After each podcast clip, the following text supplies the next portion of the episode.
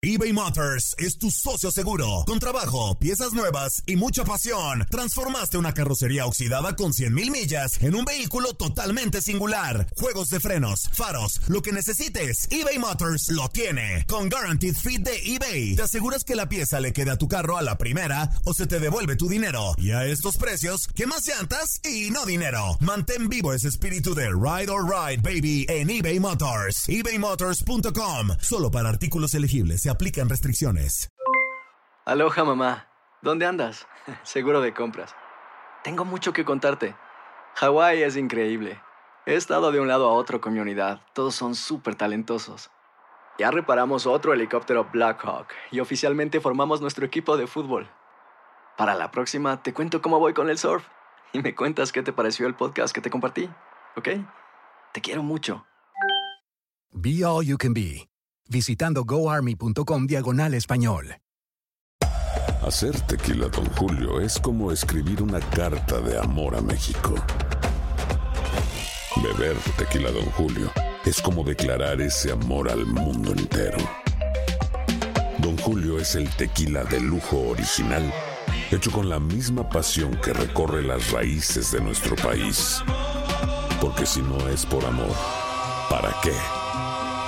Consume responsablemente. Don Julio Tequila, 40% alcohol por volumen, 2020. Importado por Diageo Americas, New York, New York. When something happens to your car, you might say...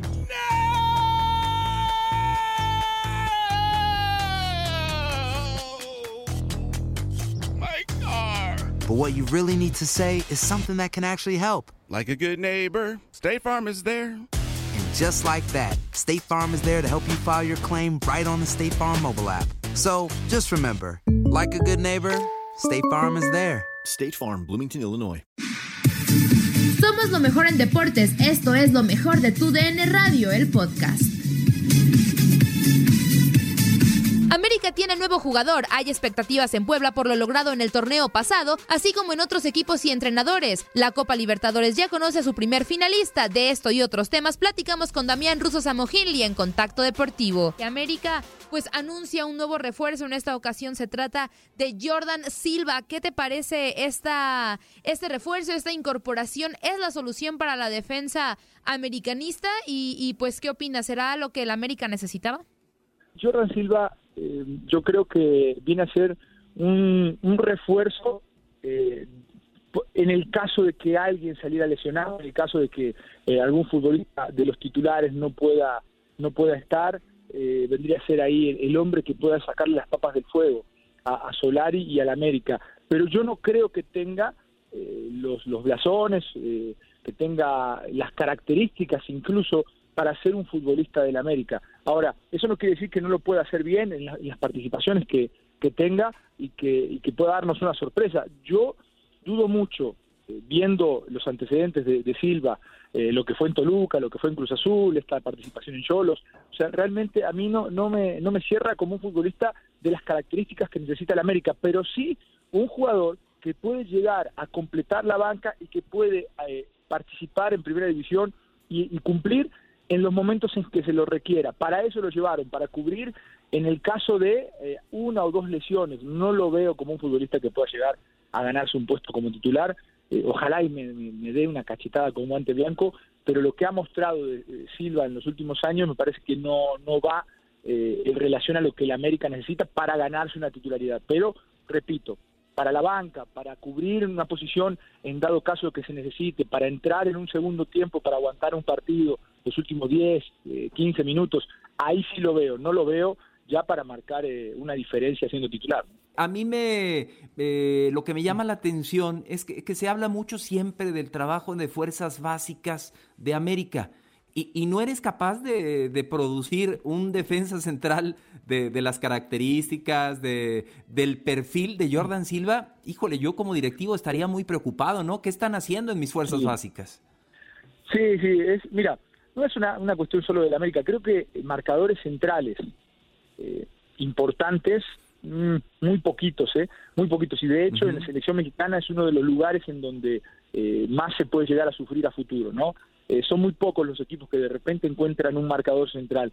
Y así vamos a todas las posiciones. No sé por qué no me, no me preguntes eh, el, el, caso puntual de América porque no estoy yo en lo que es la estructura de América para conocer cómo se trabaja y cómo se escautea, pero sí se me hace extraño que el mismo fútbol mexicano no produzca futbolistas en este tipo de posiciones, eh, marcadores centrales o mismo laterales, que en algún momento salían eh, con más continuidad y de mucha calidad. y hoy sí veo la producción un poquito lenta y, tal vez el hecho de que tengas extranjeros en esa posición en la mayoría de los equipos impide que los futbolistas sigan creciendo y terminan jugando en Liga de Ascenso y terminan eh, o terminan siendo rescatados en algún momento como el profesorio lo hizo, ¿no? Con, con Araujo, que parecía que, que, se diluía su carrera y, de repente el profesor apareció, lo, lo, rescató y hoy está en Europa. Pero eh, sí es una posición muy difícil para el futbolista mexicano porque tiene que competir contra extranjeros. Ahora, ahora que se abrió eh, ese lugar en América, sí se me hace extraño también que no tengan un jugador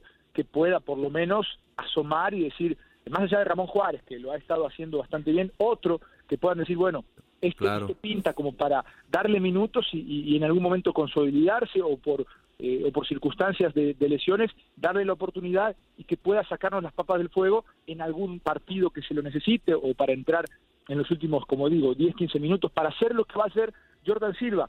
Se me hace extraño, pero bueno, eh, ahí sí en la estructura de América eh, creo que por eso se vinieron los cambios, por eso están confiando en gente que viene de Europa para tratar de, de mejor y de, trabajar mejor, supongo yo, ¿no? Porque la estructura de América en algún momento estuvo Alfredo Tena y, y, realmente a mí se me hace un tipo que tiene mucho conocimiento del fútbol, pero no sé por qué no han brotado estos futbolistas que esperamos, ¿no?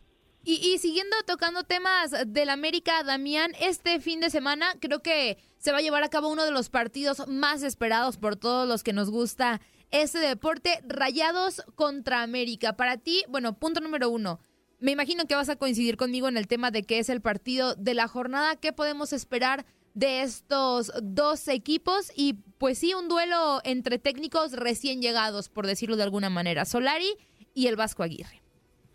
Sí, mira, es el partido de la jornada, sin ninguna duda. Es el partido de la jornada, dos equipos que eh, primero han ganado en la primera fecha y también entiendo yo que son de las mejores plantillas eh, para, para competir este torneo.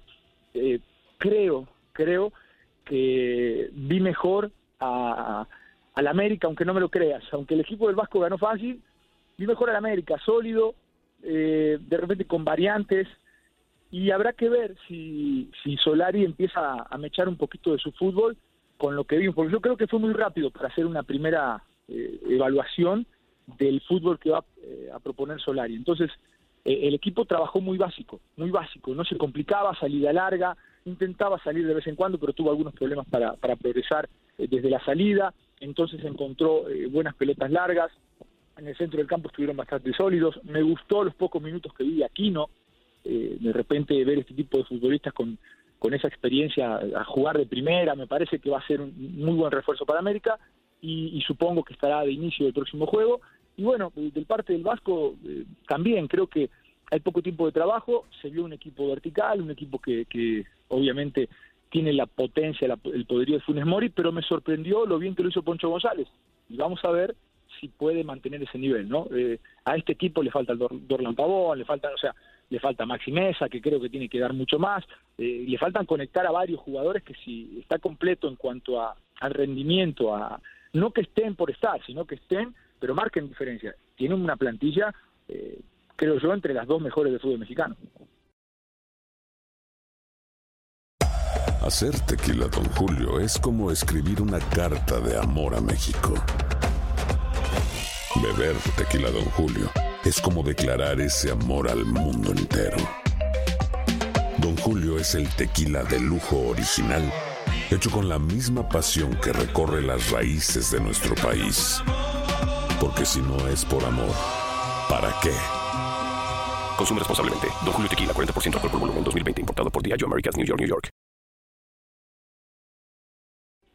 el tema del, del arbitraje, lo que sucedió el, fin de semana pasado, caray, bueno, los árbitros se equivocan en, cualquier parte del mundo, en, Sudamérica, ayer vimos polémica en el duelo de semifinales de la Libertadores, pero errores como los de Adalid Maganda, si en ti estuviera la decisión, no, queremos matar a nadie, pero es un árbitro que tú crees que tiene las condiciones, el perfil, la personalidad como para ser un árbitro de primera división? Mira, yo no me considero eh, el experto en arbitraje y, creo eh, que al margen de haber estado en el campo de juego mucho tiempo y, ver eh, los fallos de, los árbitros y, estar muy cerca de los árbitros, creo que en ese aspecto no soy quien para decir si sí o si no, pero sí te puedo decir que no podemos terminar la carrera de un, de un árbitro de un día para el otro por un error. Porque si vamos a esas, ¿cuántos errores han habido eh, en, finales, en partidos importantes, de árbitros que tampoco nunca eh, han sido eh, maravillosos, ¿no? Y nos vamos a un nombre como el de Santander, ¿no? Santander se equivocó en una final, Santander en, en la final de Tigres contra Chivas no marca un penal y luego pues sigue trabajando y sigue pitando, a veces se equivoca, a veces acierta, hace muy buenos partidos. Y yo creo que como la como el rendimiento de un futbolista, hay momentos en donde el futbolista anda bien y así mismo el árbitro, y hay momentos en donde eh, están a destiempo o, toman malas decisiones, y, así pasa. Yo creo que lo de Maganda tendrá que tener más partidos, tendremos que tener una visión más amplia de lo que puede ser su rendimiento, y después ver si le da para primera división, si le da para liga de, expansión, o si le da para ya no seguir. Bueno, la misma cancha creo que lo va eh, a exponer y ahí tendrá que mostrar sus capacidades. Yo no cortaría por un, por un partido donde se equivocó eh, su carrera, de ninguna manera. y después ya platicando en corto con Chiquimarco, con algunos amigos árbitros, con Archundia, eh, y, viendo a fondo sus decisiones y cómo ayudó o intervino el VAR, solamente se equivocó en una. Se equivocó en una porque, bueno, corrigió el VAR, ¿no? Pero eh, en el, el partido tuvo un error que fue la mano de William da Silva porque el penal, tanto Esquimar como Marchundia me dijeron que estaban en, lo correcto para un contacto, ¿no? Y después eh, la otra acción también se jugó correctamente a través del VAR y bueno, eh, finalmente creo que la, del penal de Da Silva que no se, no se sanciona, ese es el mayor error, pero se equivoca el VAR y se equivoca también a Dalí, ¿no? Excelente, excelente. Eh, Damián, justamente qué bueno que tocamos el tema del arbitraje porque como buen argentino te tengo que preguntar, ¿Qué es lo que pasó ayer con la Copa Libertadores? Sabemos que se armó toda una polémica por el tema del VAR sobre la jugada, el gol anulado para el River Plate, también está el penal. Preguntarte, punto número uno, ¿fueron los errores arbitrales los que dejaron fuera a River? Y también, ¿ese torneo pierde espectáculo al, dejar fuera a River Plate de la final? Mira, primero vamos a la primera. Eh, creo que River no pierde, no pierde el pase a la final en este partido o en esta en una acción en particular. Creo que sí eh, hubieron algunos errores, hubieron algunos, algunos errores, o por lo menos desde mi punto de vista, eh, como dije, no soy experto arbitral, pero todos conocemos la regla de juego y de repente eh, al observar lo que sucedió, pues dudamos de algunas acciones, ¿no? Eh, hay una que es, un penal que no, no existió nunca, el jugador de River busca el contacto, hay otra donde me parece que sí, se puede haber sancionado un penal, pero no se sanciona. Eh, finalmente yo creo que River en el primer partido fue donde dejó ir la serie, porque jugó de local, porque le metieron tres y porque finalmente no fue el River que nosotros reconocemos, por lo menos los que vemos eh, continuamente lo que, lo que juega River, eh, el River de Marcelo Gallardo no apareció en, el primer partido, se lo comieron ahí. Eh, durante un tiempo le, explotaron los espacios, eh, les, los verticalizaron tanto que en ningún momento supieron cómo defender no a, Palmeiras. Y en esta vuelta, Palmeiras lo que hizo fue tratar de cuidar el resultado. Sabía que se le iba a venir encima a River y cuidó el resultado. No llegó prácticamente nunca, no fue un planteamiento muy mezquino, pero jugó con el 3 a 0 que había logrado en la ida. Y ahí se le fue el partido a River. Y punto número dos, eh, creo que sí pierde mucho la Copa Libertadores, porque tal vez estábamos esperando nuevamente una final Boca River, se pudo haber dado, era increíble, ¿no? Era increíble, pero, pero finalmente lo que, lo que pasó es lo que tenía que pasar, y bueno, eh, yo creo que, Palmeiras, eh, si bien no dejó la mejor de, de las sensaciones este último juego, pasó merecidamente por lo que hizo en la ida.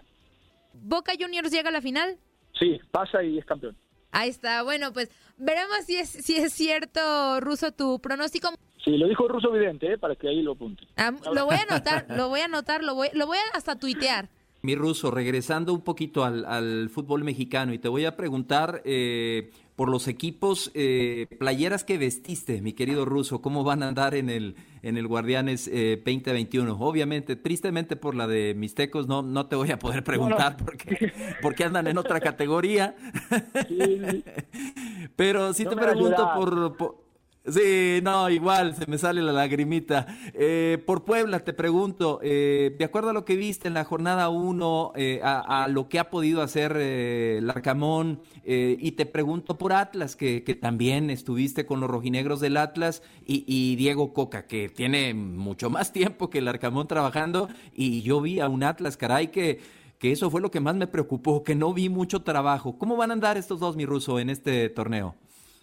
Bueno, eh, primero lo de Puebla, eh, entiendo, hay, hay, que ser claros con la gente, entendemos que esta primera muestra que tenemos de 90 minutos no son suficientes para mí para decir exactamente para qué te va a alcanzar, ¿no? Pero eh, en definitiva, creo que lo que vi de Puebla en el primer tiempo contra Chivas me agradó, me agradó, un equipo que trata bien la pelota, que trata de salir jugando, que pocas pocas veces jugó largo, todo lo hicieron en corto, salieron por dentro, utilizaron bien a De Buen, eh, se combinaron bien con Salas al momento de atacar, ¿no? Uno se quedaba y otro eh, se brindaba eh, para, para ir a, la ofensiva y poder sumar gente. O sea, me parece que vi algo bastante positivo. Igualmente llegó poco, llegó poco y Chivas, sin tener en control la pelota, cuando recuperaba lo atacó en dos oportunidades a los espacios con Antuna y le dolió a Puebla.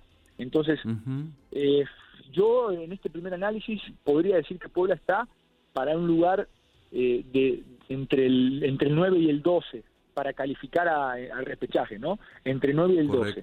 Algo que uno espera normalmente de Puebla, en esa zona. Entre el 9, ya del 8 para arriba, me parece que sería un muy buen torneo. Y el Atlas, es que enfrentó a uno de los rivales, eh, enfrentó a uno de los rivales para ganar el campeonato. O sea, eh, Monterrey está armado para, para ganar el campeonato, armado hasta los dientes, con mucha calidad. Eh, no me gustó tal vez de Monterrey eh, tener a, a, Funes Mori y a Jansen en el mismo en el mismo 11, ¿no? Uno tiene que ir a la banca y uno tiene que jugar, así de fácil. Y, juntos no me no me terminan por gustar. Y eso, aunque aunque el gol vino demasiado rápido, yo creo que eso sí le bajó la moral al, equipo.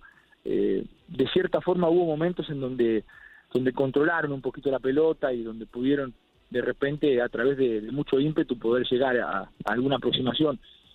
Pero sí le falta, le falta. Yo no digo que no hay trabajo, ¿eh? Para mí hay trabajo, pero no se ve, no no hay no se nota eh, buenas buenas combinaciones. Sí, es que de repente el decir no hay trabajo, uno se imagina al técnico sentado diciendo muchachos hagan lo que quieran y no es así. O sea, el técnico trabaja, el técnico creo que el técnico pone una idea, pero todavía no la asimilan y yo siento que este torneo podría ser determinante para, para el futuro de Diego Coca, pero no hay que matarlo desde el primer partido. Hay que dar, hay que dar tiempo. Hay equipos que cuajan con la idea de juego desde la fecha 1 y hay equipos que, que cuajan la idea de juego a la fecha 4 o 5. Yo creo que por ahí, por esa fecha 4 o 5, se podría estar eh, pensando ya en, eh, en, o por lo menos ver hacia dónde va Atlas. Ahí sí ya se tiene que ver algo diferente, o se tiene que ver eh, patrones de juego, le llamo yo, ¿no? Circunstancias que se repiten eh, partido a partido que forman parte de la idea del entrenador, ¿no? Una salida limpia, una salida larga, una verticalidad si es que la hay, eh, y hasta el momento sí cuesta encontrarle al Atlas esa identidad que todo el mundo está buscándole y que, yo creo que la misma directiva también cuando trajo a Diego Coca lo hizo, pero bueno, veremos si ahora con Caraglio ya tal vez los 90 minutos, 80, 70, lo que pueda dar, pueda mostrar una cara diferente, ¿no? Sigue nuestra programación en lo mejor de tu DN Radio. Nadie nos detiene. Muchas gracias por sintonizarnos y no se pierdan el próximo episodio. Esto fue lo mejor de tu DN Radio, el podcast. Boost Mobile tiene una gran oferta para que aproveches tu reembolso de impuestos al máximo y te mantengas conectado. Al cambiarte a Boost, recibe un 50% de descuento en tu primer mes de datos ilimitados. O, con un plan ilimitado de 40 dólares, llévate un Samsung Galaxy A15 5G por $39.99. Obtén los mejores teléfonos en las redes 5G más grandes del país. Con Boost Mobile, cambiarse es fácil. Solo visita boostmobile.com. Boost Mobile, sin miedo al éxito. Para clientes nuevos y solamente en línea, requiere AroPay. 50% de descuento en el primer mes requiere un plan de 25 dólares al mes. Aplican otras restricciones. Visita Boost Mobile para detalles. Si no sabes que el Spicy McCrispy tiene Spicy Pepper Sauce en el pan de arriba y en el pan de abajo, ¿qué sabes tú de la vida? Para, pa, pa, pa. eBay Motors es tu socio seguro. Con trabajo, piezas nuevas y mucha pasión, transformaste una carrocería oxidada con 100.000 millas en un vehículo totalmente singular. Juegos de frenos, faros, lo que necesites, eBay Motors lo tiene. Con Guaranteed Fit de eBay, te aseguras que la pieza le quede a tu carro a la primera o se te devuelve tu dinero. Y a estos precios, ¿qué más llantas y no dinero? Mantén vivo ese espíritu de Ride or Die Baby en eBay Motors. ebaymotors.com. Solo para artículos elegibles. Se aplican restricciones. Cassandra Sánchez Navarro junto a Catherine Siachoque y Verónica Bravo en la nueva serie de comedia original de VIX, Consuelo, disponible en la app de VIX ya.